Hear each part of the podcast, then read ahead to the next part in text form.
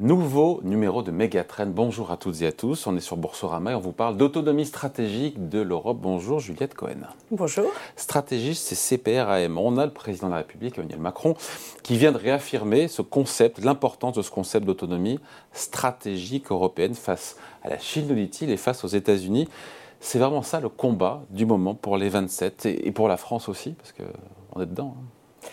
Euh, tout à fait, c'est un des, combats du moment. On a vu là avec la succession de crises qu'on a connues ces dernières années, hein, crise Covid, euh, crise énergétique, euh, pénurie sur les semi-conducteurs, pénurie aussi pour certains médicaments, que l'Europe était de plus en plus dépendante d'autres pays pour des approvisionnements stratégiques et qu'il fallait donc euh, essayer de mettre en place des, euh, des règlements, des lois pour, euh, pour que l'Europe limite ses dépendances au reste du monde et soutienne hein, son, son, industrie européenne. Ouais. L'Europe qui est vraiment trop dépendante, on ose le dire, de la Chine essentiellement? Alors c'est... Ou pas seulement, parce qu'on pourrait dire pour l'énergie, on on est très dépendant des Russes, et au final maintenant on est très dépendant des Américains pour tout ce qui est gaz notamment. Oui, tout à fait. On est dépendant d'un certain nombre de, pays. On l'a vu, pour l'énergie, c'est évidemment euh, de la Russie que cela euh, dépendait. Pour d'autres euh, approvisionnements type engrais, c'était également de la Russie ou la Biélorussie dont l'Europe dépendait. Mais plus généralement, pour ce qui est des approvisionnements en semi-conducteurs ou en certaines matières premières type terres rares, c'est plutôt de la Chine dont on dépend actuellement. Euh, c'est vrai. Après, c'est aussi euh, la faute à notre industrie qui s'est euh, étiolée. C'est bien de dire oui, on est trop dépendant des autres, mais si notre industrie n'a pas, pas suivi, si on a délocalisé aussi massivement dans beaucoup de pays, c'est le résultat aussi de cette politique-là pendant des décennies, non? Alors, il y a effectivement la, délocalisation qui, a pu jouer. Il y a aussi le fait que les dépendances ne sont pas statiques dans le temps, elles évoluent. Et on, le voit particulièrement pour la transition euh, énergétique. Euh, on dépendait, euh, et on dépend encore hein, du gaz russe. Demain, on va dépendre de plus en plus d'approvisionnement en matières premières type terres rares, lithium, cuivre, cobalt, pour développer de nouvelles sources d'énergie, pour développer les renouvelables. Et donc c'est vrai que ces dépendances évoluent dans, le temps. Et là, ce qui est intéressant, c'est que la Commission européenne a une vision assez prospective. Hein. Elle voit à horizon 10 ans quelles sont les dépendances qui vont se créer avec euh, le développement de ces nouvelles euh, industries.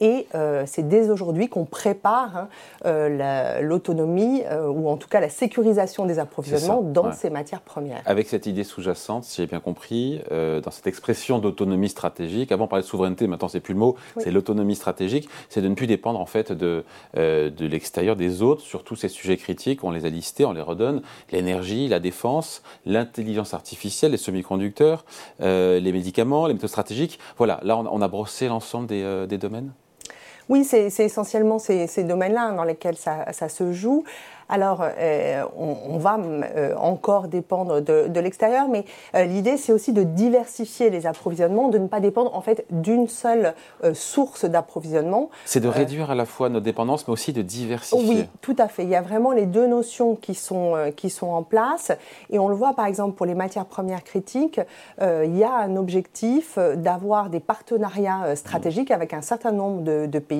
On a qui, ont les mêmes qui ont les mêmes valeurs que nous. Oui, tout à fait. Et donc on a signé euh, un certain nombre d'accords avec des pays du Mercosur. Euh, on a des négociations en cours, par exemple, avec le, Kazakhstan. Donc on va essayer de, développer euh, des, approvisionnements. Et puis il y a la question du recyclage. c'est vrai que pour les matériaux, on est, plutôt, plutôt pas mauvais dans, le domaine. Mais par exemple pour les terres rares, c'est moins de 1% de, recyclage. Et l'idée, c'est de passer à 15% de, recyclage justement pour limiter notre dépendance vis à -vis des pays tiers cette accumulation de crises qu'on a eue depuis trois ans, euh, sanitaire, énergétique, tout ce qu'on veut, tout ça a vraiment servi de détonateur euh, au pouvoir public pour prendre les choses en main alors, ça fait la, réflexion de la Commission européenne sur cette question euh, d'autonomie stratégique, elle date à peu près de 2010, on va dire. Mm.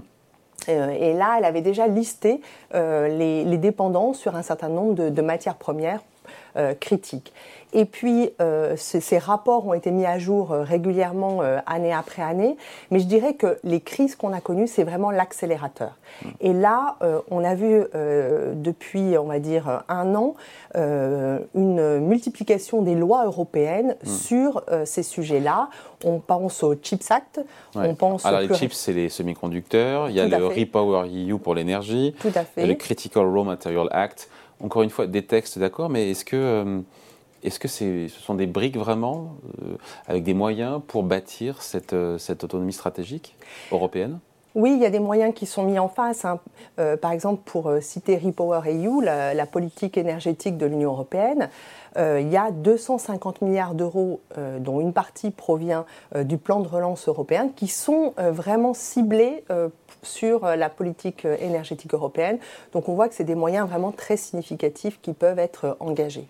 Faut-il comprendre, Juliette Cohen, que la politique industrielle redevient stratégique en Europe? Est-ce que c'est ça aussi le sujet? Oui, tout à fait. On, voit qu'on on a passé, euh, on, a perdu beaucoup d'emplois euh, industriels, on a perdu des compétences euh, dans l'industrie, on a perdu aussi beaucoup d'entreprises industrielles. Et là, euh, l'idée, c'est vraiment de, euh, réinvestir dans, l'industrie euh, européenne et notamment hein, d'accompagner cette double transition qu'on a à la fois côté énergétique et côté numérique. Hein. sachant qu'on n'est pas seul au monde, et on finit là-dessus, il y a les Américains d'un côté avec leur fameux IRA, Inflation Reduction, Act, il y a aussi la Chine qui a pris à bras le corps depuis bien longtemps ces sujets sur les métaux stratégiques et les métaux critiques.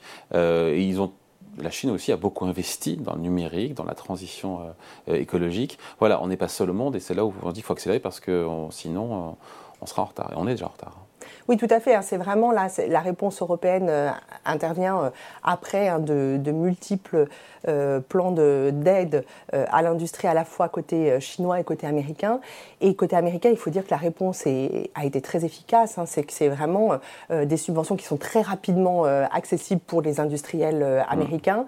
Donc évidemment, tout l'enjeu pour l'Europe, c'est de répondre fort et de répondre aussi rapidement, puisque c'est maintenant que se décide un certain nombre de, de plans euh, stratégique pour l'avenir. Merci Juliette Cohen. Merci. Je rappelle que vous êtes stratégiste chez CPR Asset Management. Voilà, c'est la fin de l'émission. Megatrend revient dans deux semaines sur Boursorama.